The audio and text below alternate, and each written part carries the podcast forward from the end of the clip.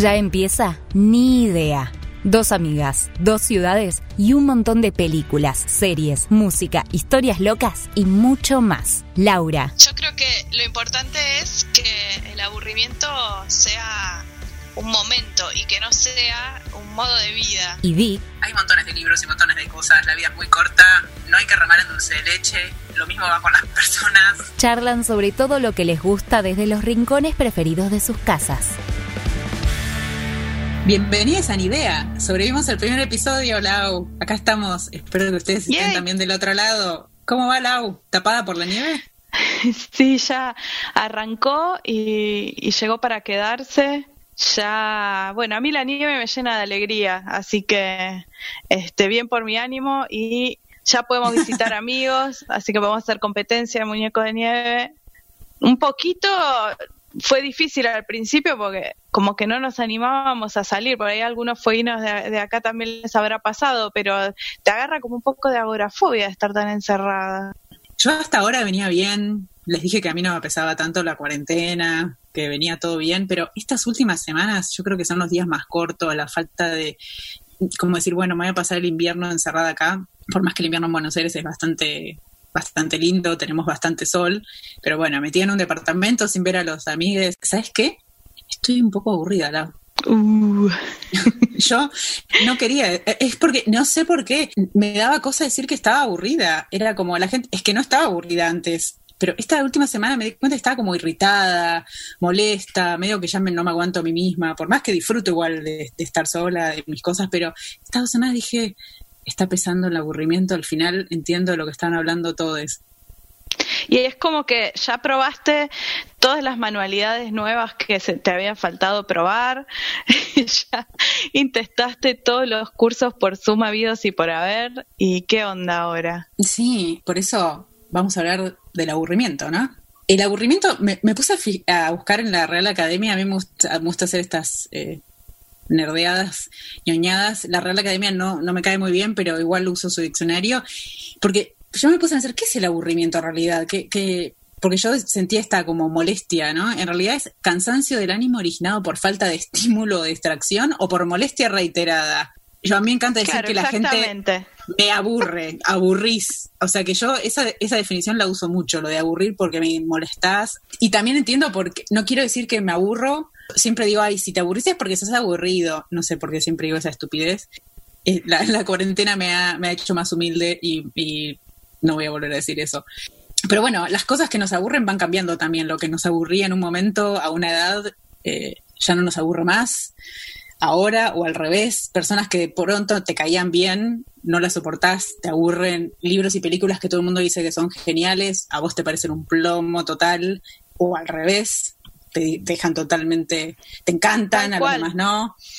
Así que, qué sé yo, el aburrimiento, no sé, no, y también las personas, ¿viste? Hay gente que no te aguantas más y que, que no quiero decir que, persona aburrida hay que dejarla, o sea, hay, que tener paciencia, ¿no? No estoy diciendo que, chao, no me interesa, me aburre, me voy, ¿no? Pero sí al aburrimiento, al cuando algo te irrita, te molesta, adiós, salir hay que entretenerse, ser curioso. Y nosotros vamos a tratar de, encontrar algunas herramientas para luchar contra esto o nuestras, no sé, estrategias. A full. Yo creo que lo importante es que el aburrimiento sea un momento y que no sea un modo de vida. Eh, yo traje, sí, yo traje una serie que, que, justamente arranca con un protagonista que tiene este problema del aburrimiento. Eh, la serie se llama Dispatches from Elsewhere, que sería como mensajes de Elsewhere, porque Elsewhere es algo. Eh, y es una serie que la creó Jason Segel, que es Marshall en How I Met Your Mother, y también ah, está en Freaks and Geeks, que es clásico. Sí, Marshall. Eh, yo Marshall no lo veía hace un montón. No sé si vos lo viste últimamente, Vic. Me parece eh, que no, que creo que solo eh, lo vi en la, en la serie, ¿no? Ah, y después nunca más. No sabía que escribía o que, no sé, que producía cosas. Sí, a full. El chabón, bueno, la creó él a la serie, también dirige el, piloto, el primer episodio, y la produce junto con se juntó un Dream Team. Tiene a Eli Bush, que es eh, productor de Lady Bird, entre otras cosas. Está Garrett Bash, que es el productor de The Night Of, que es una reserie que en algún momento tal vez podemos contar. Y Scott Rudin, que es un productor que ganó Tony, Emmy, Grammy y Oscar. Es una de las pocas personas que ganó en todas las categorías y el único productor que ganó esas cuatro categorías de premio. Así que tiene como el re equipo. La serie estrenó eh, en marzo, es de AMC, que es la de, la misma señal de, de Walking Dead, y tiene 10 episodios.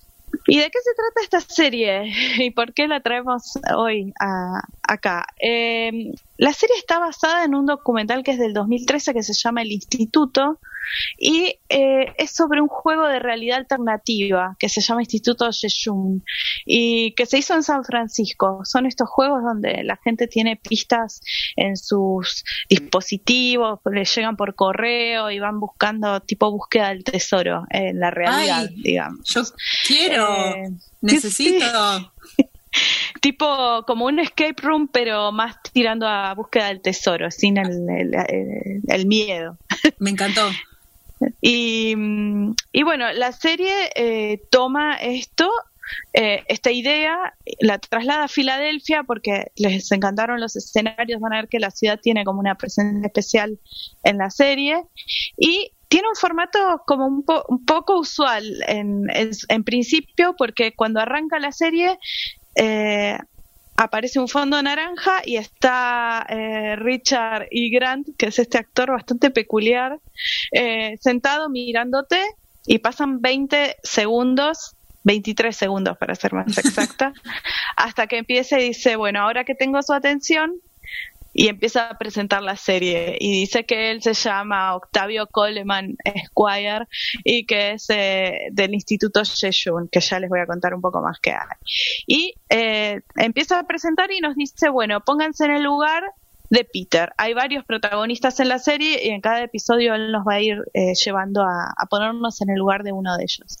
Como decía, el principal de los personajes es Peter, que lo actúa justamente Jason Segel, que también es protagonista de, su serie, obviamente, y es un tipo con una vida absolutamente aburrida, o sea, todos sus días son iguales, todos los días se despierta con la alarma predeterminada que viene en el celular, toma el mismo desayuno, se va a su trabajo que es súper rutinario, vuelve y todos los días cena la misma cosa y está tan atrapado por esa rutina y ese embole que ni siquiera siente la angustia o no la percibe. Eh, y es un tipo que tiene mucho temor de tener nuevas experiencias, de vivir. Bueno, ¿qué sucede? Un día él va caminando de, vuelta del trabajo y ve uno de estos flyers que la gente pega en las paredes con cositos para arrancar con los números de teléfono y empieza a ver flyers raros, tipo... Una, una pregunta, eh, Lau, perdón. ¿Es, ¿Es una serie contemporánea? O sea, ¿pasa ahora? ¿Eso me, es como que si pasara ahora o...? Es como si pasara ahora, pero tiene un look medio vintage. Em, la serie, como decía, el tipo va a buscar los, los flyers y aparecen unos flyers rarísimos, tipo aprende a hacer telepatía con delfines, eh, convertite en un humano con un campo de fuerza, eh, pasa tus recuerdos a dispositivos digitales y, y uno de esos le llama la atención, corta el, papelito, llama por teléfono y no lo atienden. Y después lo llaman y le dicen, Peter, o sea, saben su nombre, y dice, vení tal día, a tal horario, a tal oficina, este, y le dan todo un discurso medio raro, él se queda como, ¿qué onda esto? Y la curiosidad puede más y va. Y va a esa oficina, se sienta y hay un video donde está este Octavio Coleman que le explica que es el líder del Instituto Yeyun, eh, que se dedica a que a que ese vacío que siente el alma o la humanidad se ocupe con inventos increíbles y, y, le empieza a hablar de todo el potencial que él tiene y que es especial y que siempre estuvo esperando toda la vida que alguien le dijera que había un error y que su vida iba a ser especial. Y el chabón eh, se reemociona con todo eso eh, y dice, bueno, me voy a inscribir, el chabón termina el video y le dice, anotate, y cuando ve los mensajes hay alguien anotó tipo salí corriendo, esto no es lo que parece, huí y en el último dice corre Peter y el chabón sale corriendo y del celular y de distintos lugares le van surgiendo como mm, instrucciones de lo que tiene que hacer y termina metido en una tienda de antigüedades o eh, objetos extraños y se encuentra con una chica que está en la misma que él. Y es toda una situación rara, medio como un sueño, como algo de magia, como algo que no sabes bien qué está pasando. Eh, la serie tiene como, es, es, tiene una, un elemento así medio meta, pero además es adorable, es como extravagante y como te decía, tiene una vibra de los años 50 en, en lo estético y steampunk también. Claro. Eh, por eso te preguntaba cuándo estaba filmada, porque te escuchaba y me daba como una cosa, y dijiste lo de los volantes, me daba como una cosa retro, ¿viste? Como de, otra época. Tiene una onda, hay una serie que se llamaba Pushing Daisies, que era como en la ah. actualidad, pero tenía una vibra eh, vintage también, eh, y también un narrador que iba contando algunas cosas. Eh, pero el narrador se llama Octavio Colman, como la actriz. Octavio Olivia, ah, Olivia. sí. Olivia, Olivia.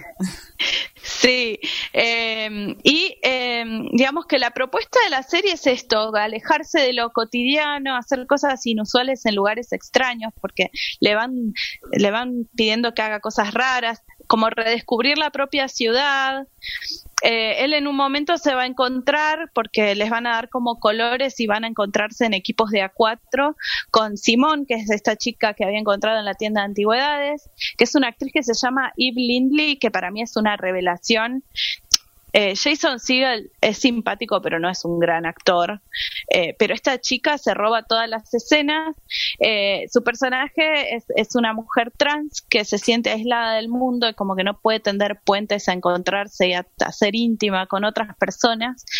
Después está Janice Foster, que es Sally Field, o sea, otra Dream ah, Team.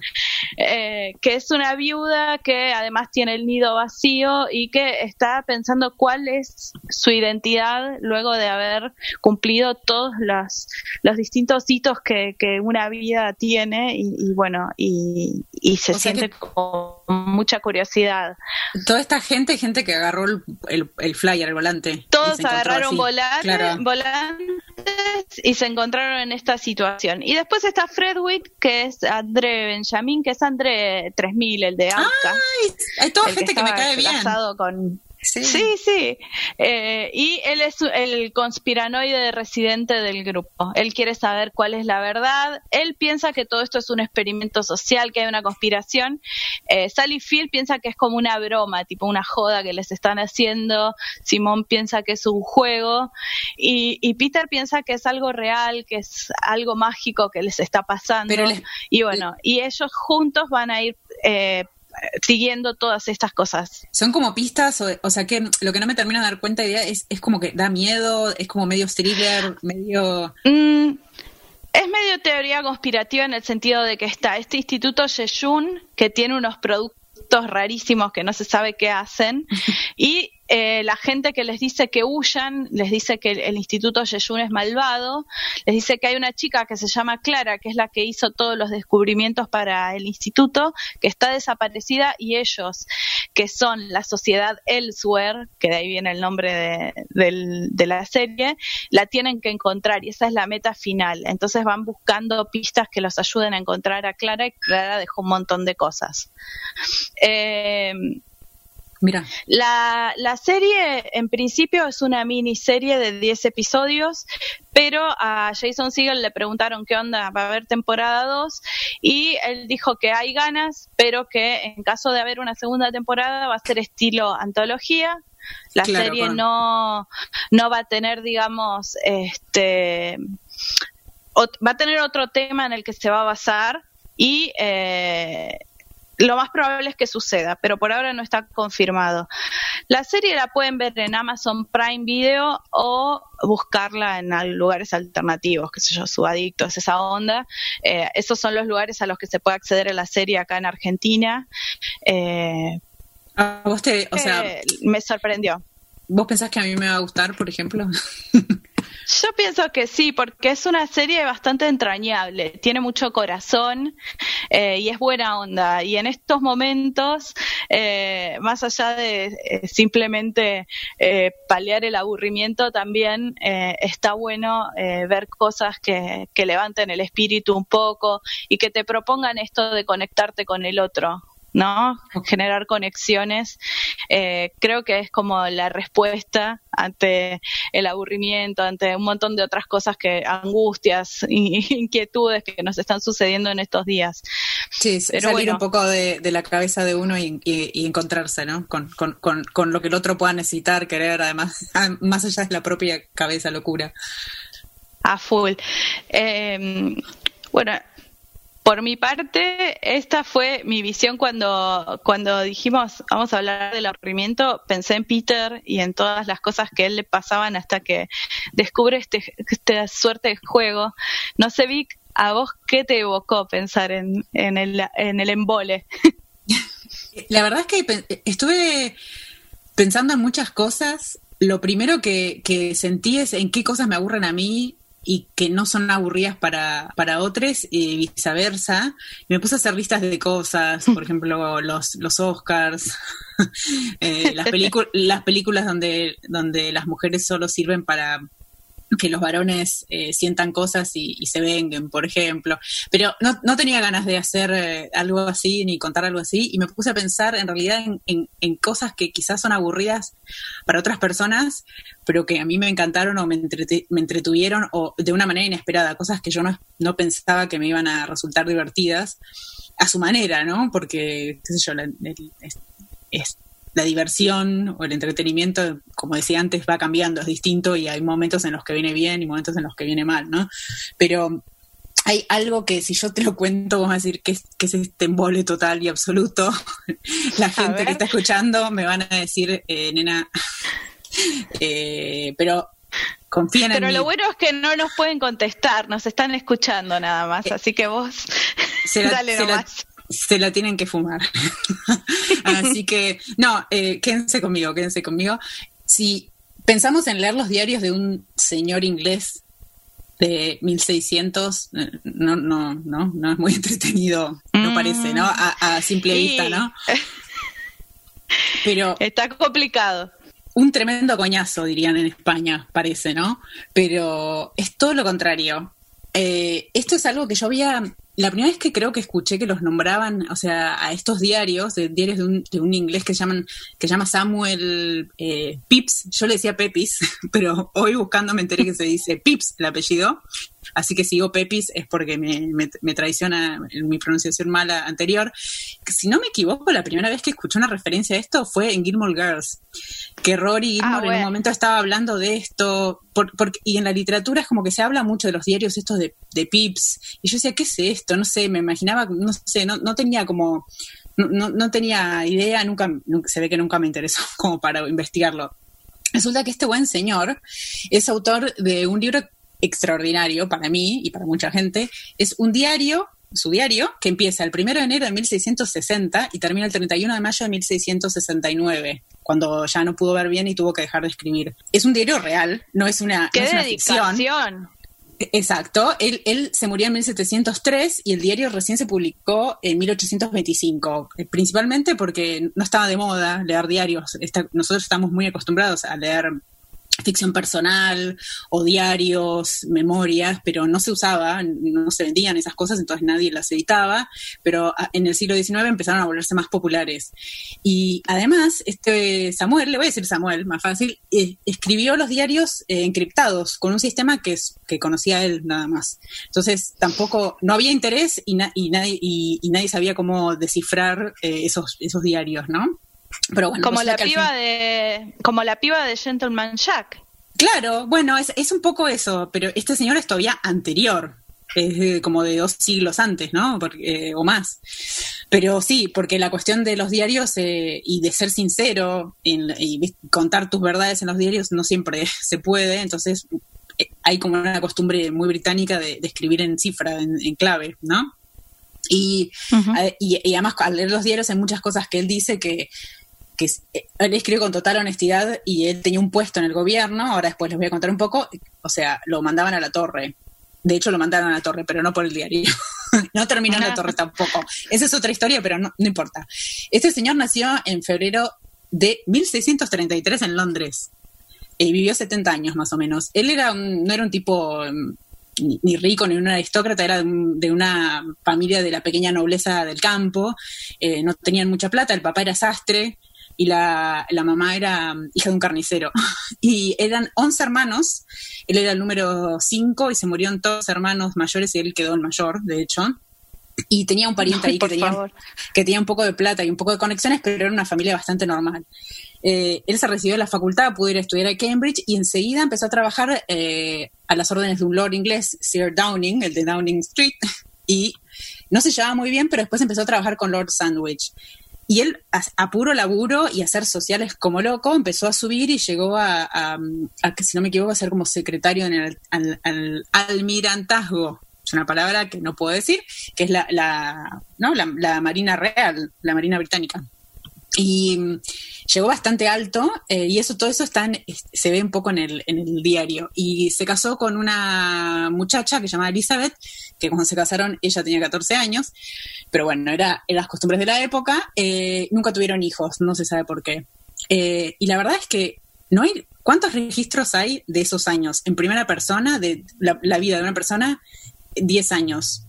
No hay casi de, de, esa época, ¿no? Entonces, lo, gracioso es que no solo es un, Lo gracioso, lo interesante no es solo que es un diario histórico, porque es un diario de una época a la, a la que no tenemos otro tipo de registros, digamos, no hay grabaciones, no hay videos, no hay nada, pero el tipo es muy divertido para escribir porque es súper sincero y así como escribe de lo que hizo con el Lord no sé cuánto, de lo que pasó con la reina y de guerras y cosas, habla de lo que le gusta chupar, lo que le gusta comer, le encanta morfar y chupar y siempre escribe cada vez que come y qué come y dónde come y dónde chupa, qué tomó, cuánto tomó, con quién. Le encanta hacer sociales, le encanta tocar instrumentos, toca música, sale con los amigos, se la pasa haciendo sociales, te agota leer el diario de todas las cantidades de cosas que hace. Ahí entendés también por qué subió, ¿no? en, en el laburo, digamos, en, eh, rápidamente. Y le encantaba ir al teatro. No le gustaba mucho, mucho Shakespeare, pero le encantaba Macbeth. Todo eso lo pone en el diario, ¿no? Y también era un mujeriego de aquellos. Así que no sé si me caería muy bien Samuel si lo conociera ahora, pero bueno. Yo te iba a preguntar, pensando que en el 1600, eh, de la escala de 1 a 10 machirule, o sea, ¿qué número quedaba?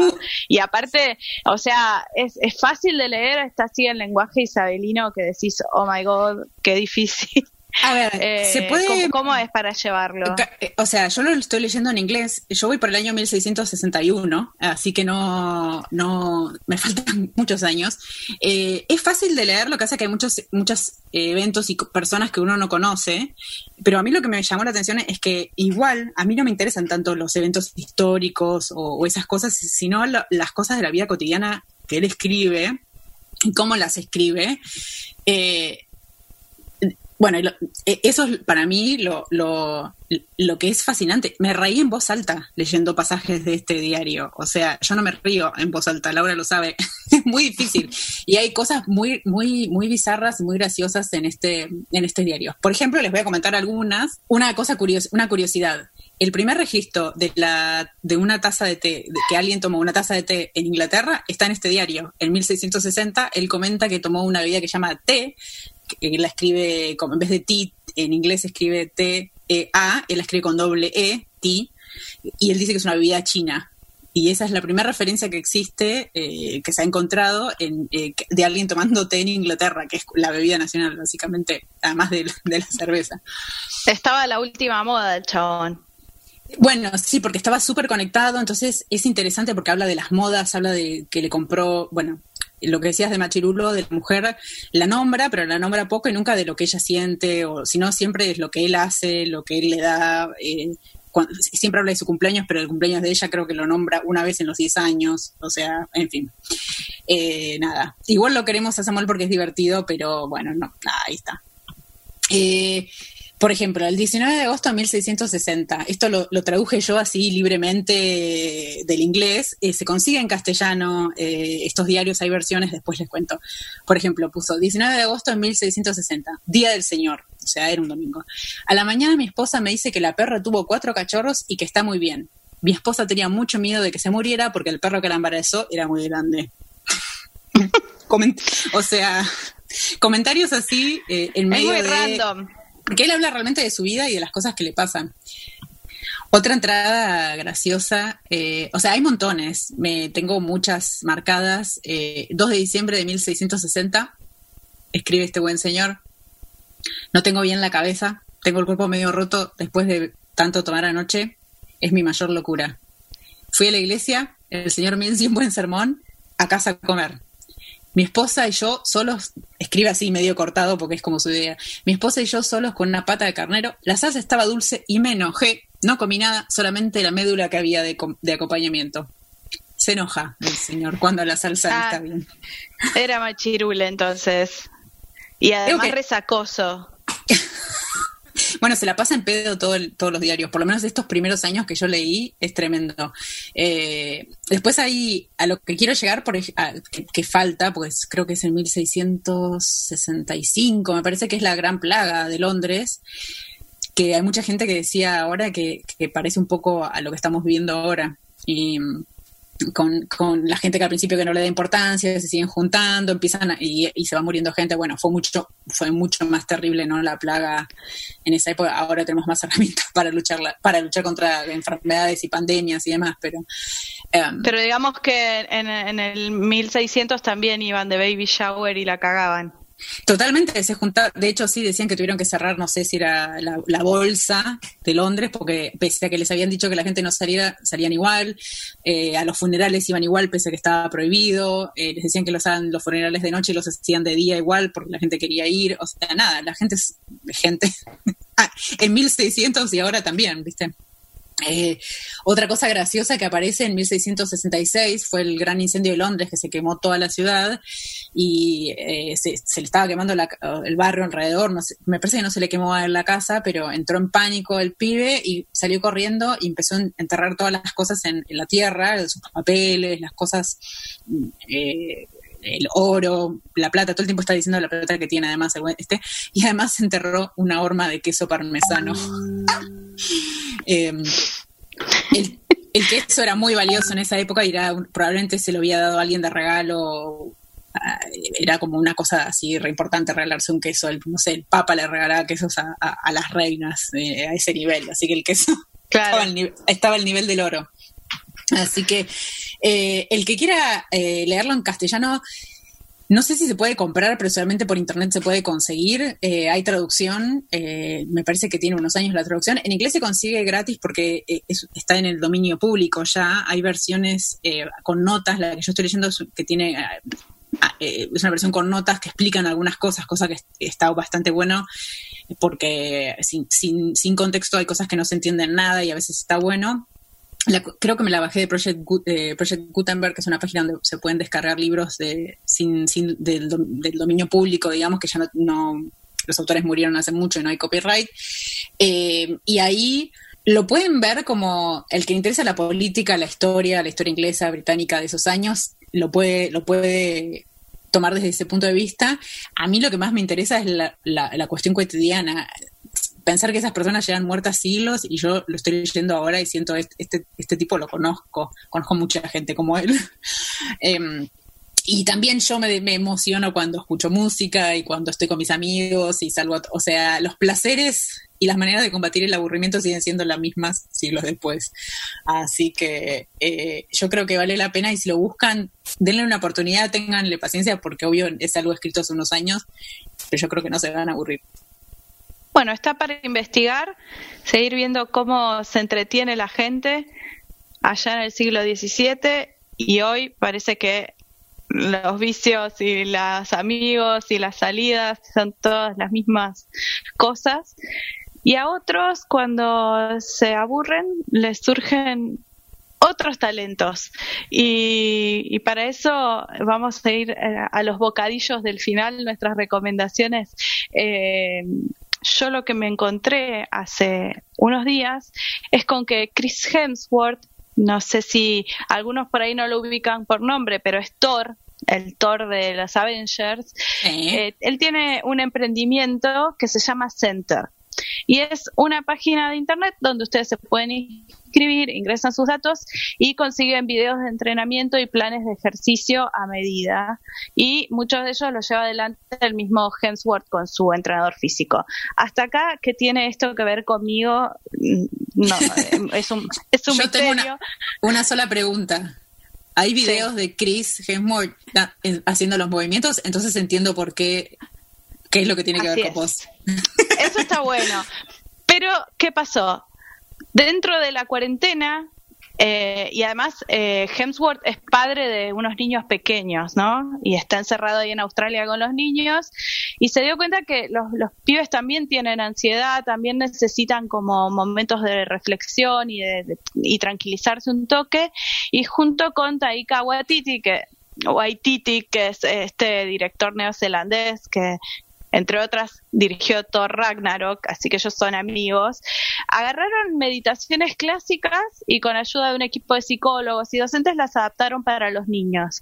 Y las subieron en esta página de Center, está en otra parte que es eh, eh, meditación y demás, y las subieron ahí. Eh, y en, en, las meditaciones están narradas a veces por Cris, a veces por Taika, y ayudan a los niños a tranquilizar los miedos, a manejar las emociones, a manejar los desafíos, a encontrar coraje, algo con un mensaje positivo. Y hay una que tiene eh, toda una charla para relajarse, para ir a dormir, y esta última es la que abrió revuelo, si se quiere, porque resulta que escuchar a Chris Hemsworth con la voz suave, relajada, diciéndote que todo va a estar bien, que respires con tu pancita que sube y baja, tuvo un público más amplio de lo esperado. Iba a decir, las mamis, las mamis y los papis dijeron, eh, sí, dame más. Claro, Quiero relajarme gente... contigo, Chris. Exactamente, la gente descubrió que el atractivo de irse a dormir en los brazos de Thor estaba re bueno, con su voz sexy, con acento australiano, si eso es lo tuyo, que por momentos es un toque creepy, pero tiene esa onda erótica SMR que re va, así que es digamos, para investigar. Para los que tienen curiosidad de ver, de escuchar esto, eh, pueden entrar en center.com, que es la, página, y tienen una prueba gratis de siete días, así que pueden entrar, pueden ir a, a ver las meditaciones o los videitos, lo que les guste más, y eh, bajarse las meditaciones para relajarse en la cama con Chris. ¿Vos qué decís? No, yo digo que sí. A mí me pasa, digo dos cosas. Uno, Chris no nos pagó para hablar de esto, pero si Chris nos quiere pagar para hablar de esto, con que nos mande un video, basta, somos baratas. por satisfecho. Sí, sí, no. Eh, y después, a mí me pasa también lo mismo, que realmente eh, hombres susurrando no me da eroticismo, eh, viste, no me da erótico, me da violador. Entonces me, me da un poco de miedo, pero tendría que escucharlo. Pero es un superhéroe, es Thor. Ah, otra, otra cosa que me aburre a la lista de que me, ya sé que a vos no, no, pero películas de superhéroes basta. Bueno, esta recomendación eh, mía eh, no tiene nada que ver con nada, ni con superhéroes. Eh, mi recomendación son, son dos cosas, algo que vi y, y algo que les digo que hagan. Eh, si un libro les aburre, una serie les aburre, una peli les aburre, la dejan de ver, no pasa nada. Por más que todo el mundo diga que está buena, está todo bien. Se puede dejar soltar, se puede soltar. Yo no terminé los libros de Juego de Tronos, no terminé Los Detectives Salvajes de Bolaño. Eso no quiere decir que esos libros no tengan cosas buenas, que no en un momento no los retome, pero hay montones de libros y montones de cosas. La vida es muy corta, no hay que remar en dulce de leche. Lo mismo va con las personas. Así que esa es mi recomendación para el aburrimiento. Y de, después una cosa le vamos, linda. a, le vamos a decir a Chris que lo grabe eh, susurrando. Que nos grabe susurrando, ah, por favor. Bueno. Que grabe tu mensaje susurrando. Ay, sí, por favor. Eh, bueno, no sé, tengo que escucharlo a ver si me da creepy o no. Eh, Y después una cosa que vi, si, si están buscando algo para, para, no aburrirse, quizás los aburra, porque no lo sé, a mí no me aburrió. No sé si la conocen a Hannah Gatsby, que está en Netflix su especial, yo la conocí por el especial que se llama Nanette. Es un especial de comedia que hay gente que la bancamos mucho, hay gente que dice que no es un especial de comedia, es un especial de comedia típico, eh, si quieren si piensan que se van a reír jajaja, ja, ja, no. Eh, para mí es súper interesante y es una de las mejores cosas que vi en los últimos tiempos en, en, comedia, por, por, por, meterlo en una categoría. Y sacó un nuevo especial que se llama Douglas y también se puede ver en Netflix. Eh, a mí me gustó mucho Douglas, o Douglas, no sé cómo lo dice ella, cómo se pronuncia. pensaba que no me iba a gustar, fui con miedo porque Nadette me gustó mucho. Ella es muy especial, siempre que la escucho me, entretiene porque es una persona muy inteligente y muy sensible y te hace reír al final de una manera muy distinta, tiene un estilo muy particular. Así que si se puede ver en Netflix en Argentina y creo que dura una hora el especial, así que una buena manera de combatir el aburrimiento. Eh, está para anotarlo en la listita. La anterior, Nanette, a mí me generó un montón de sentimientos y me llevó días procesarlo, pero estuvo re bueno. Sí, yo lloré mucho. Para hacer un especial de comedia, llorar es una cosa que parecería que no va, pero sí, está, está bueno. Si quieren, o sea, me cambió, realmente me hizo pensar, me cambió la perspectiva respecto a muchas otras cosas. Douglas es más sencillo y ella misma fue muy inteligente como lo hizo porque sabía que la gente que vio Nanette iba a ir a ver este especial con ciertas expectativas, entonces se encarga ella, como la persona inteligente que es, de, desarmar esas expectativas y crear otras y, reírse de, de las expectativas mismas y de sí misma. Y Douglas es más tradicionalmente gracioso, si se quiere o sea, no, no tiene los mismos contenidos. Eh, ella misma dice, Hannah dice en un momento como, bueno, si querían ver, o sea, ya se me acabó el trauma. Me cagué, los dije todos en la net, no tengo más trauma de lo que hablar, esto es otra cosa. Eh, pero bueno, no deja de tener su profundidad, así que busquen los, los dos si pueden, en Netflix. Bueno, gente, llegamos al final de este segundo Ni Idea. Esperamos haberles ayudado, aunque sea un poquitito, a batallar el aburrimiento. Y justo como los protagonistas de Dispaches, nos encanta sentir esa conexión con ustedes. Recuerden buscarnos todos los viernes en TED Radio en Spotify.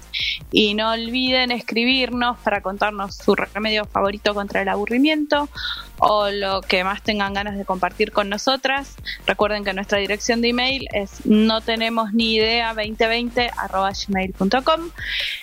A mí también pueden encontrarme en Twitter en arroba laulopezush y como siempre pueden escribirnos también a través de las redes de No te entusiasmes tanto. Hasta la próxima. Chao, chao. Bye. Encontrá un episodio nuevo todos los viernes en Spotify o en www.noteentusiasmestanto.com y escribinos vía Twitter a arroba no te entusiasmes.